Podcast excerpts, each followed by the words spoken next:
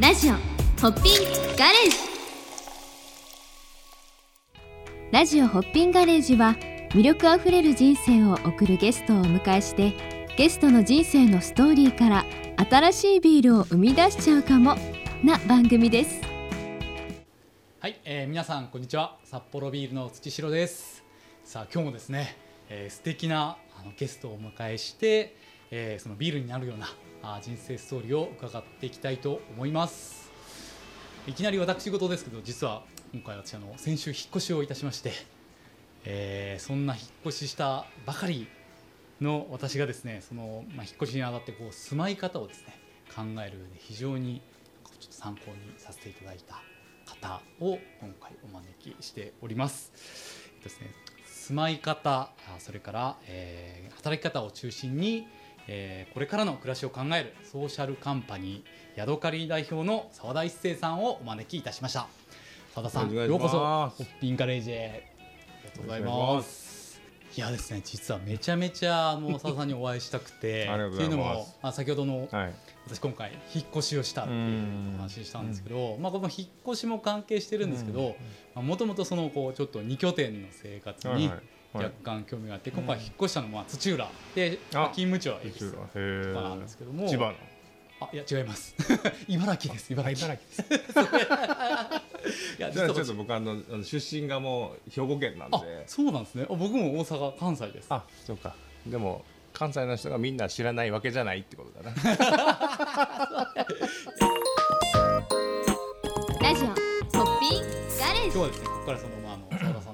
話をですねい。ろいろ聞いていきたいんですけど、ホッピンガレージはあのまあビールを飲みながらはい。いろいろお話しするっていうのが、あめっちゃ、ま、顔真っ赤になっちゃいますけど大丈夫ですかね？全然大丈夫です。全然大丈夫です。これは基本スタイルなんで今日はですね、はい。あのえしえっと今回発売まあ4月に発売されるですね我々のフラッグシップビール。ホッピンガレージだけにホッピンおじさんのビールというビールを数年で発売しましたんでこちらで澤田さんとありがとうございます乾杯してお話をちょっと進めていきたいと思います。はい。はい。じゃあ澤田さん早速ですけど、はい。乾杯をさせていただいてもよろしいですか、はい。楽しみです。ありがとうございます。あのホッピンガレージはあの独特な乾杯がありまして、はい。あの私がですねあのホッピンって言いますんで、はい。ガレージとガレージ。言っていただいてよろしいたですか、はい、結構あの最初聞いた人は恥ずかしがあるんですけど、はい。一番恥ずかしいのは私だと。いう話をしながら皆さんにご協力いただいてます、はい。じゃあ参ります、はい。いホッピンガレージ。ガレージ。ただきます。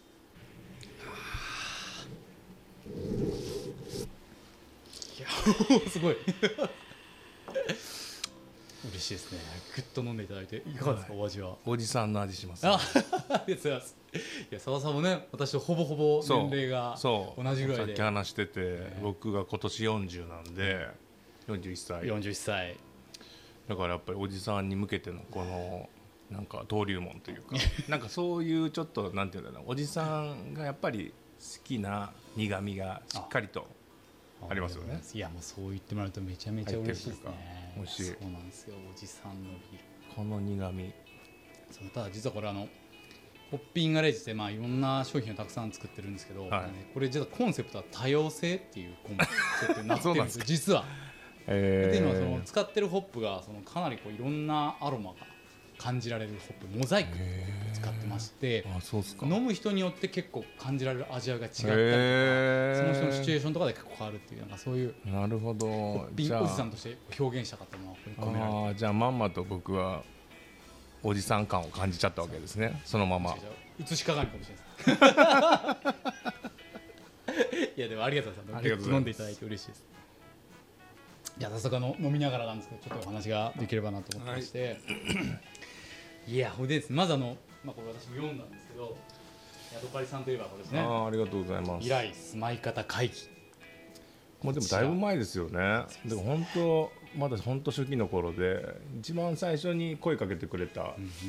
三人者の中岡さんという方がいてで一番最初に声かけてくれたんだけど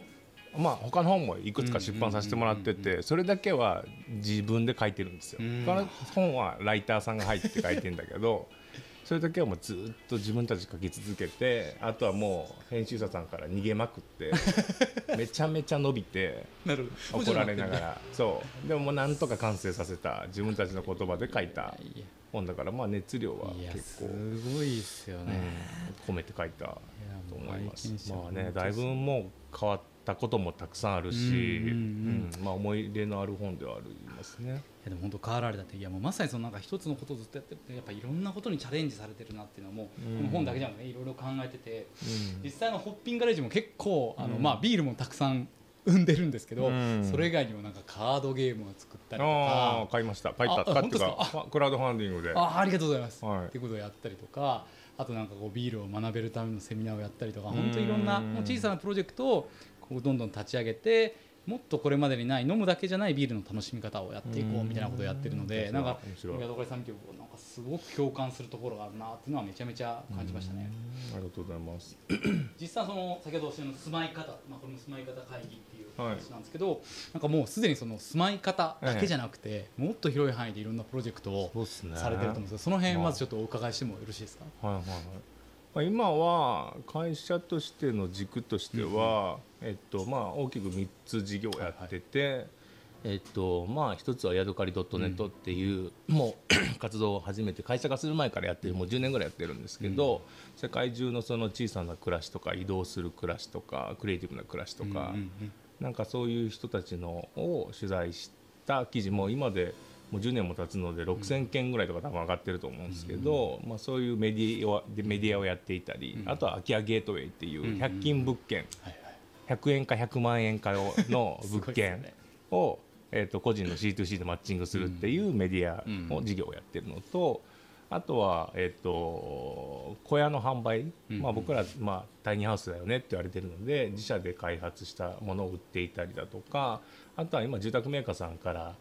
えっとまあ、新たな施策として、うん。まあ、住宅が売れなくなってきてるのもあるし、まあ、小屋とかを使ってまた違う提案をしたいっていうところでコラボレーションして、あの小屋をいろいろ発売させてもらったりだとか。あとはまちづくりですね、うん。なんかその施設を、まあ、タイニーハウスを使って施設作ってそれを、えーどんどん街の中にスタッフが入っていって、えー運用していくと、うん。でまちづくりの、えー活性化をしていくみたいなお手伝いを、まあ、基本的にはさせてもらってるっていうのがその3つの軸うん。で事業をやらせてもらってるって感じですね。はい。さっきのその僕がその2拠点云々って言ったそのうんなんか地域のコミュニティとかね、はいはい。なんかそういうその時は街づくりにつながるところがあると思うんですけどなんかその辺もなんか見てて拝見しててやっぱすごいなってねすごく思うんですよね。まああいう大変じゃないですか。そうね、いや本当スタッフは本当に泥臭くやってくれてるっていうところがあって、まあ、地域の町内会だとかうん。協議会であるとか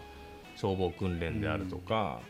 もう本当にですよね。本当にこの泥臭いところまで全部入っていくっていうところじゃないとやっぱりなんかね新参者がこうパッと来てうんなんか奇抜なことやってっはいてのってやっぱ認められないのでその辺はまあね地域の人とどうやったら一緒にやれるのかとかを考えながら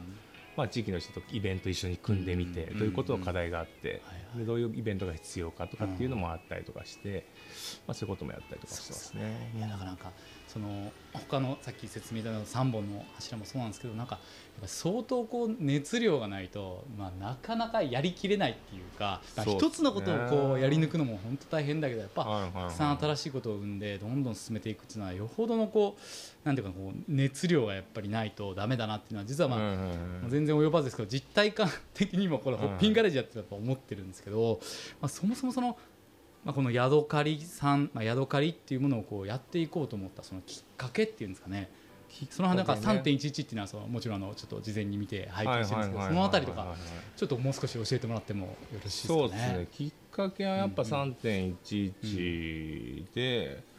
まあそれまではそれこそだから僕姫路から出てきてるまあミュージシャン目指して出出てき18の時出てきたんですけどで本当いろんなバイトとかしながらなんかお前 A ちゃんみたいやなみたいな。なんか A ちゃんみたいな思想やなってよく言われるんですけどまあとにかくビッグになりたいみたいなところでもう東京に上京してきて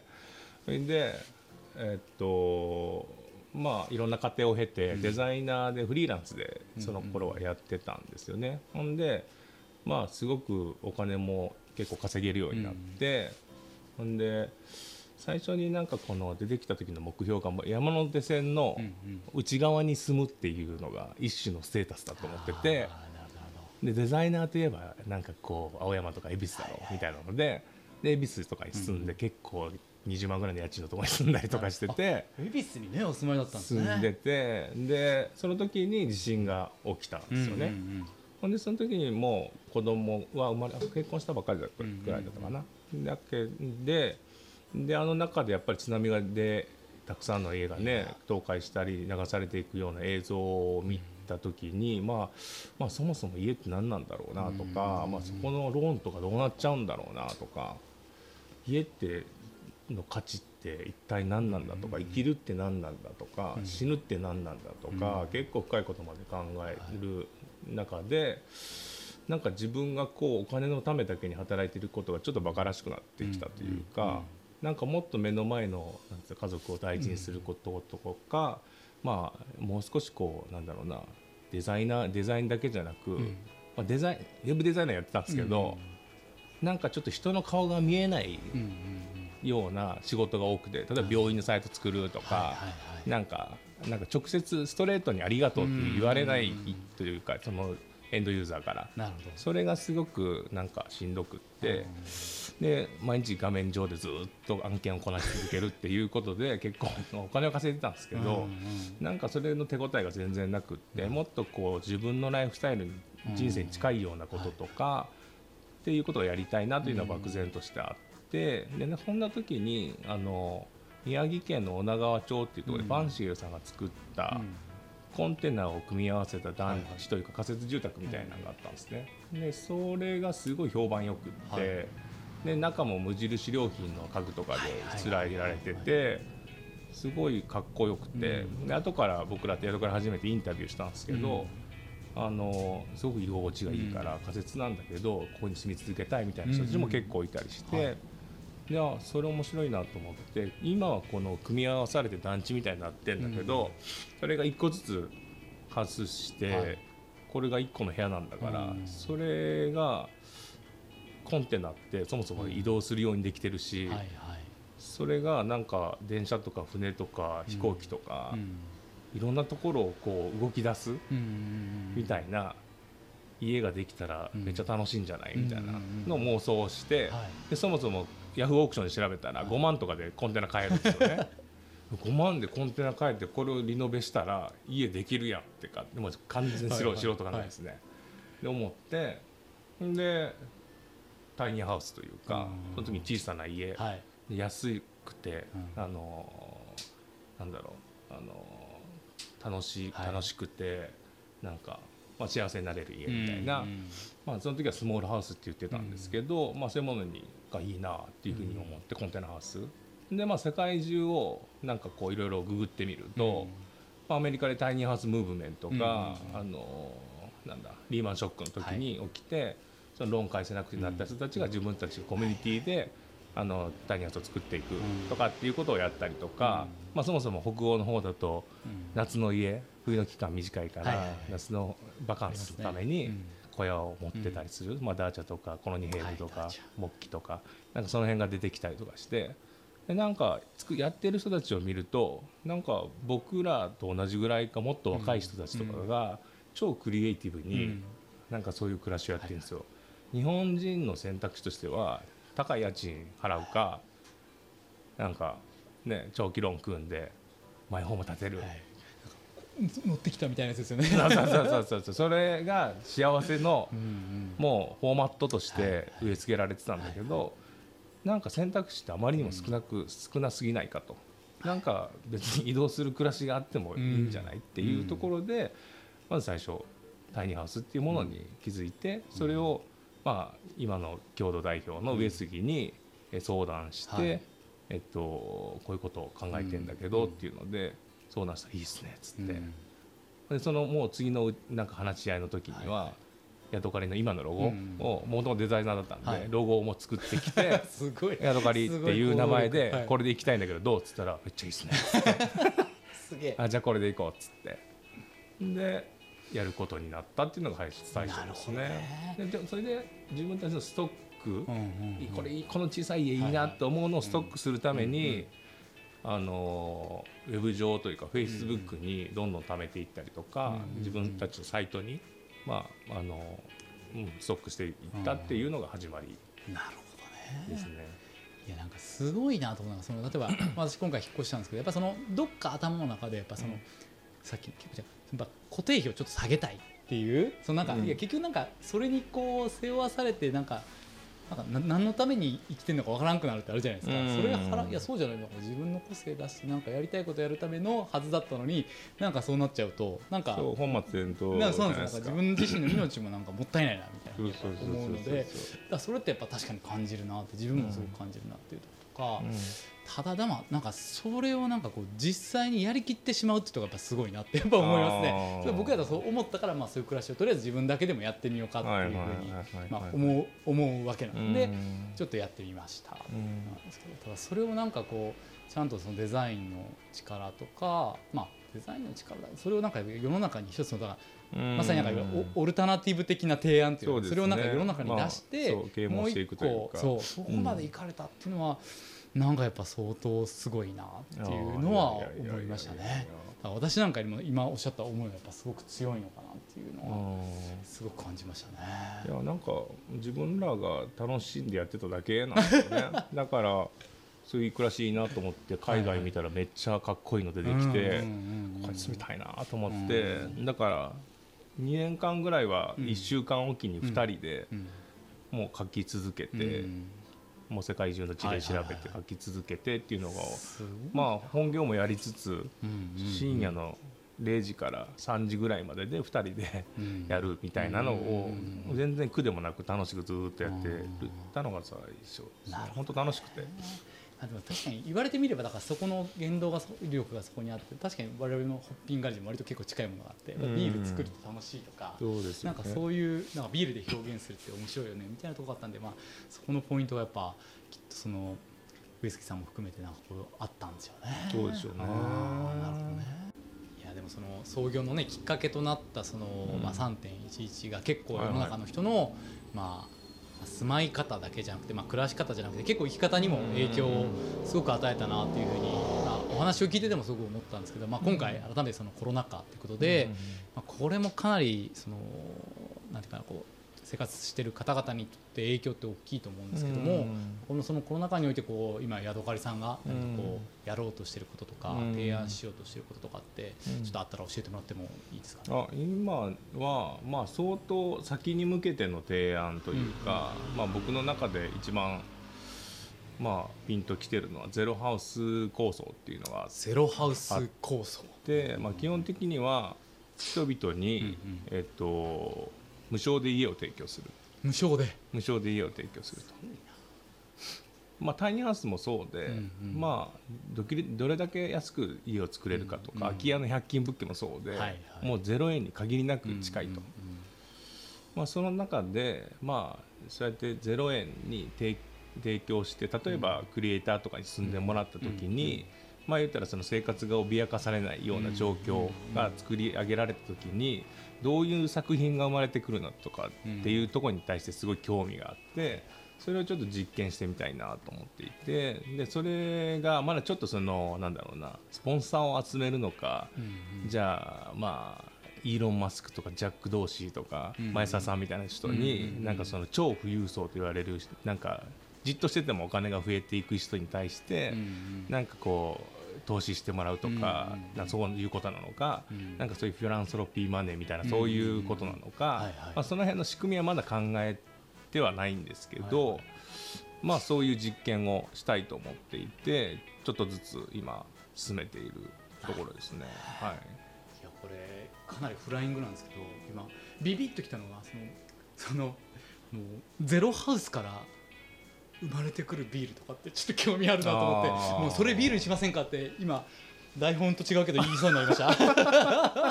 めちゃめちゃいいですね。そのやっぱクリエイ確かに。おっしゃる通りで、はいはい。何かにこう縛られてるからこう出るものも出ないってやっぱあると思うんでうん。今伺っててなんかそういうところから生まれ出てくるクリエイティビティとかってすごく興味ありますね。だから単純に今の話で言うとそこのクリエイティビティもそうだし、はい。ビールをじゃあ0円にしたら、それと交換ではい。スキルを交換し合った時に何が交換できるんだろうっていうことを考えてみたりだとかでその人たちをなんて言うんだろうな、ん。どんどんこう可視化していくとかビールの代わりに僕はこういうことが提供できます、その代わり24巻くださいとか。っていう試してみるとなんか思っても見ないある意味での採用ができたりだとか、はいはいはい。なんかそうこういう交換があるんだっていうことに気づけたりだとかっていう、まあ一種のちょっとこうじラボ的なもんかなって僕らは結構。ビールにしませんかを超越してますね。超越ねちょっと超越するような話なんですけど。ビールの価値をもっと拡張してるっていうのが、うん。すごいですね。なんかだからそのまあ資本主義の限界みたいなのはやっぱりちょっと思っていて、それこそこういう話を、まあ、今実はまあ資金調達とかも考えていて、ブベンチャーキャピタルとかにもお話を言っていったりとかするんですけど、やっぱりもううん結構年配の担当者の方とかで結構いろんな企業を上場させている人たちからするとなんかもう自分たちは資本主義終わ終わりだと思ってるって言って、うん君らが言ってること最先最先端だよっていうことをすげえ言ってくれて共感してくれて乗ったみたいな感じで言ってくれるんで あそういうことこ人こそうん。それに気づいてるんだっていうのがちょっと面白い本当視点でその中の次の社会を作どう作っていくんだみたいなのっていうのがなんか知りたいところというか、うん、お金っていうものの価値っていうものをどう違うふうに見せるのかうん。変えていくのか、うん、確かに。ね見る角度を変えるのかな、んなんか交換の仕方を変えるのかな、わかんないですそうですね、まあ一つの仕組みですもんね、まあ、資本主義そね。それまあ、それが良かった時ももちろんありますし、うん。それが良かった時もあったら、それの弊害もやっぱ出てきてますし、そうですね。まあ、その それを見て、やっぱりより良いものにしていこうっていう、そういうチャレンジは、それこそ確かにお金とか資本を持ってる人がもっともっとやっていくっていうのは、すごく大事なんですようねん。そうそう。このままでいくと単純に格差が広がるだけの話なんで本当そうだ、んもうね、くるくる錬金術、雪だるま式にね、そうそうお金がお金を生むむっていう話だけであるから。なんかそういうところはなんかもう少しこう社会的インパクトの投資とかまあまあ今最近言われてますけど、はいはいはい、そういうところにどんどんなんかねうん使ってい。くとか寄付すろとかっていうことの一環としてのゼロハウスみたいなところでもあるかなと。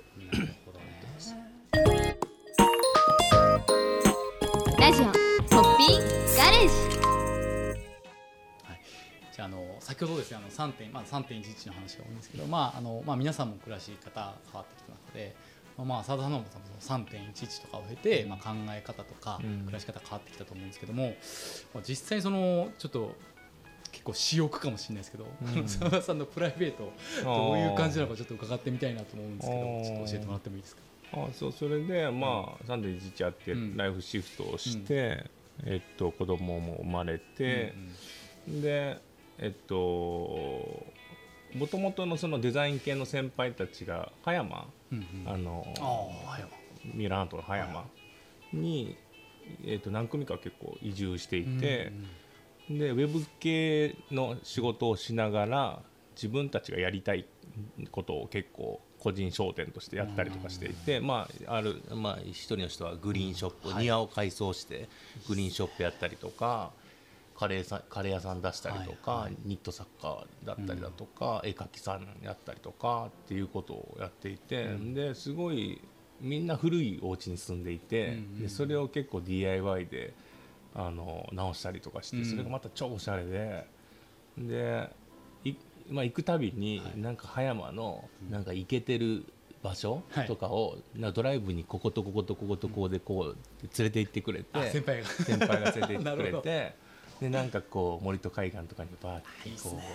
う波見ながらはい。いいでしょって言われるっていう。みたいなのを何回かさせてもらいながらすごいなと思ってて、でまあそのライフシフトで僕もじゃあもう一回考えかあの家族観とか、うん。その生き方を考え直そうと思った時に、でちょうど東京の家の更新の時期が来たので,、うん。で葉山で物件探したんだけど、全然まあなかなかいいのが出てこなくって、ちょっと隣の逗子市で調べると、まあ築50年ぐらいの、まあ、平屋で庭ついてて駐車場もあるんだけど結構安いみたいなのが、うんうん。で海まで5分みたいなはいはい。のがあって、あこれめっちゃいいなと思って。でも即決して、うんうんでそこからまあ暮らすようになってもう今で8年とかですけど、でまあお家庭いじりしたりとか、うん。まあ、家の中 DIY でちょっといろいろとちょろちょろ作ったりとかっていうことを先輩と習いながら、うん、やったりとかしていてでもう8年にもなるんで、うん。えっとね僕ん家は古いんだけどその周りは本当新興のなんていうんだろう新築のお家がぶわーっと建ったりとかしていて最近特になんですけど、はいはい。ほんでえっと子供たちのコミュニティみたいなのプラス奥さんのコミュニティみたいなのが、まあ強固にでき,、はいはい。できてで子供たち15人ぐらいいるんですけどなんか土日になったら僕ん家にみんな遊びに来るみたいな。あ いいっすね。めちゃめちゃいいっすね。えーってなんかもうなんか道みたいな感じで通り抜けるみたいな 15人が通り抜けるみたいなでまあ仲いうちの娘と仲いいもっと仲いい子は土日泊まりに来たりとかしていてで同じように僕も友達として遊んでるみたいな、子供たちととあとはその近隣のそのお父さんとかともな結構仲良くってなんか一緒に海行ったりとかみんなやっぱりあその辺に引っ越してくる人ってなんかアクティブな人多いんでうんうんうん。サップとか結構みんなやるんですね。僕サップやらないけどなんかこう海の旗でビール飲んでなんかぼーっとしてるだけでもすごいなんか気持ちいいというかなんかそこが心のこのコミュニティ自体が心の拠り所になってるというかなので結構気に入ってますね今のうちは。でも確かに子供にとってはももやめてこれもやめて。って言われると生きにくくなるし、親も気にするじゃないですか。こいつなんか壊しちゃったら大変だなみたいな。そうそうそうそう。いうのがないっていう何も言わないですからね。一緒になってやってるみたいなそう。一緒にやってやるんで。なるほどね、そういうところって確かに大きいのがそうそうそう。ありそうでそういう場って確かにないですもんね。みんなやっぱ遠慮しちゃうし、なるほどね。うちはもうもう塀を立ててないんですよね まずはそこからやってみようみたいな。ありやすいですね。は生やすんですけど。とりあえずそういう感じにしてみようかなとかと思ってるんですけどでも今のところすごく僕にとってのヒントになるなっていう気がしましたね。なるほどね。なんかでもその僕今回その、まあ、土浦って場所を選んだんですけど、そのまあ逗子。うん。まあ逗子って実はあの札幌ビールの保養所が実はん？今もあるのかな？であったりして実は何回も行ったことあるんですよ。そうこれすごい偶然だなって今思ったんですけどそのなんかそのなんか逗子になんかこう決めたのってやっぱそのもともとなんかご自身が住んでたその瀬戸瀬戸内っていうか姫路の その感じ、ね。そういうのってやっぱあるんですかね、まあありますね。あるけど。うちはなんていうのそれこそその川崎みたいな、うんうんまあ、鉄工所とかはい新日鉄とかあったりして、まあ、工業地帯のはいはなんかが結構あるようなところで、今でこそ結構整備されて綺麗になったんですけど、うん。その頃は本当もう変な異臭漂ってたりとかヘドヘドロとかでもやっぱ子供時代やっぱそういうとこに行ってうん石投げたりカニ取ったりうん。貝取って食ったりとかして,、はい。しててで食ってきたっつってお腹いっぱい食ってきたっつったらおかんにめっちゃ怒られて あんなもん食うもんちゃうぞっつって。言うてめっちゃ怒られた記憶がありますよね。まあ、ただなんかやっぱり常にこう悪いこともうん。海でやったり やってやったりとか、まあ、はいい。ろんな人生なんかある時にやっぱ海っていうものがそばにあるっていうことは自分のこう一種の精神安定剤みたいなもんだったのかなと思っていてでやっぱりねあの東京でなんか自分の中に足りないなと思ったのがやっぱり海だったなというのはうん。今となっては思うから逗子とかってやっぱりなんか駅降りた瞬間から塩塩の匂いがバーッと漂ってきたらやっぱり安心するとかっていうこともあるのでやっぱりそういう意味ではそことかなり精通してる部分はあるんだろうなと思いますなるほどねで。すね、今、まあ、住んでるとこがそのうん。ふるさととのリンケージみたいな話もちょっとあったんですけどなんかその澤さんにとってのそのふるさとみたいなのってこういうもんだみたいなのってなんかちょっとあったらふる聞いてみたさいなと思とは結構どうなんですかね、うん。ふるさとふるさとまあたまあまあまあ一つは実家ですよね、まあひそういう意味ではえっとまだ両親は健在なんですけど、まあ両親がいて兄弟がいて、うん。まあ友達もいてっていうところで、まあ、久しぶりに帰ったとしてもやっぱり「おかえり」って言ってくれる場所、はいっていう意味では、うん、それがふるさとなのかなと思いますけどね。あとだから嫁の実家もそうかもな。うん。嫁の実家帰ってもお帰りって言ってくれるんで、はいはい。あの、うん、栃木なんですけどん。栃木の足利足利市ってところなんですけど、うん。うん。ただその血縁的なところだけじゃなくて、やっぱりそのアドレスホッパーとかってその、うん。まあ、僕らもゼロハウス広げるみたいな話とかもそうだし、うんなんかいろんな拠点にこうね、うん。仕事に行ったりとかっていうことがあったりとかして、なんかやっぱり滞在が長くなったりとかうん。する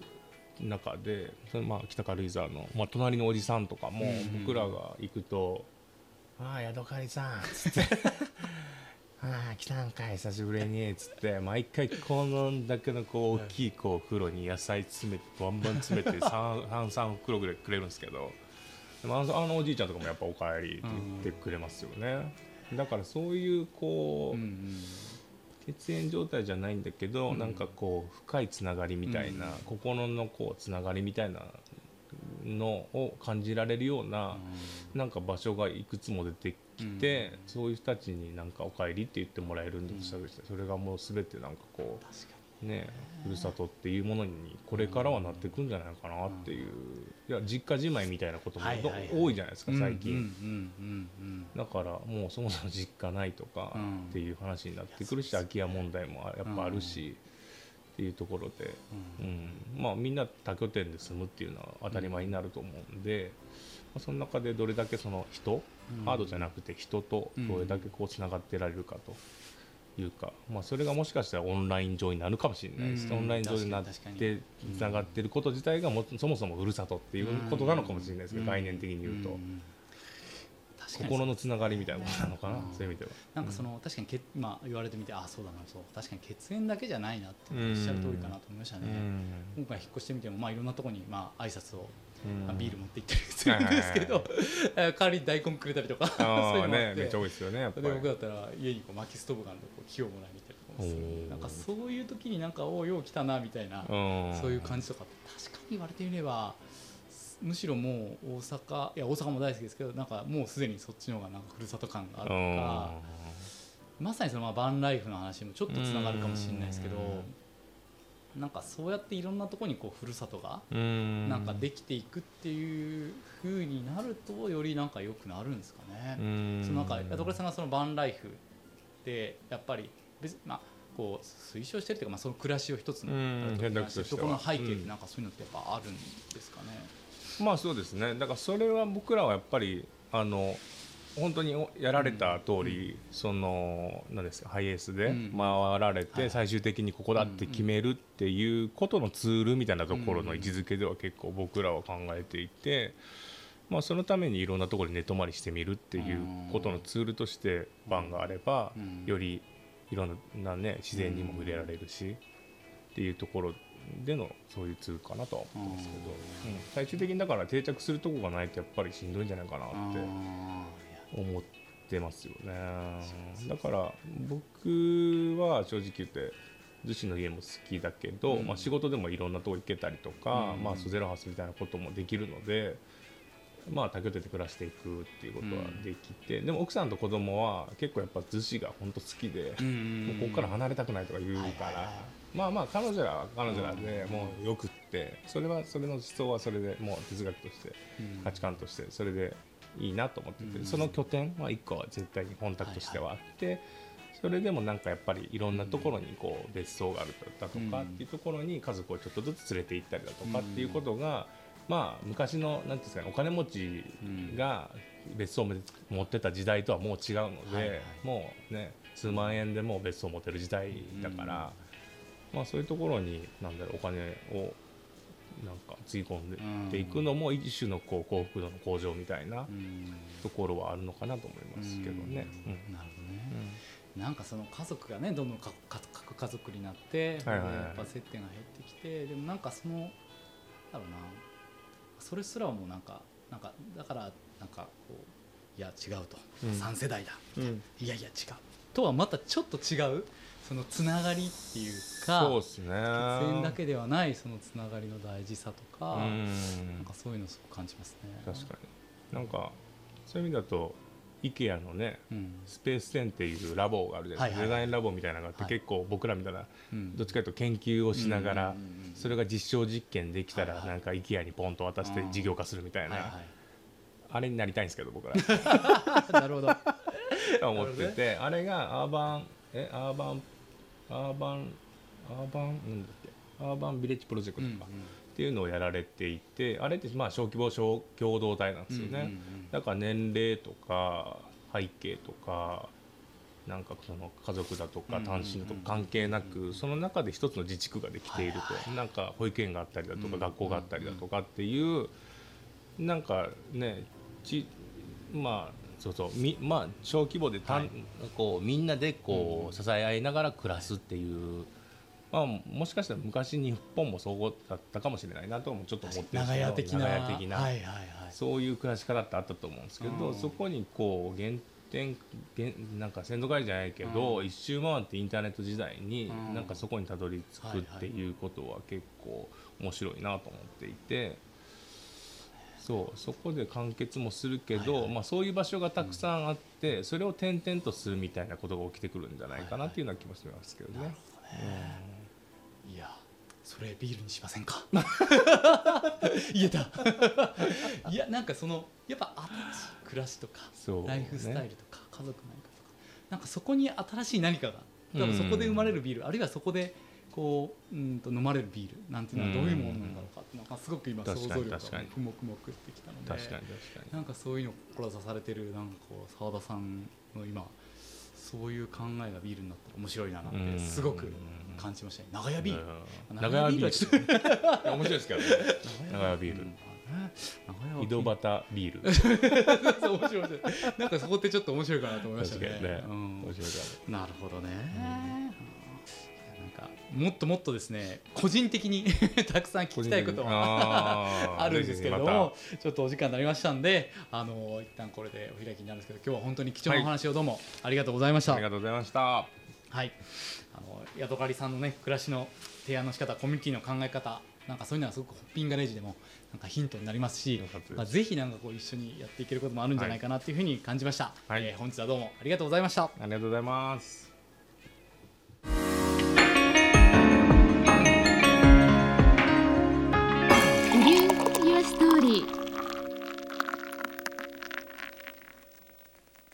飲酒は二十歳になってから。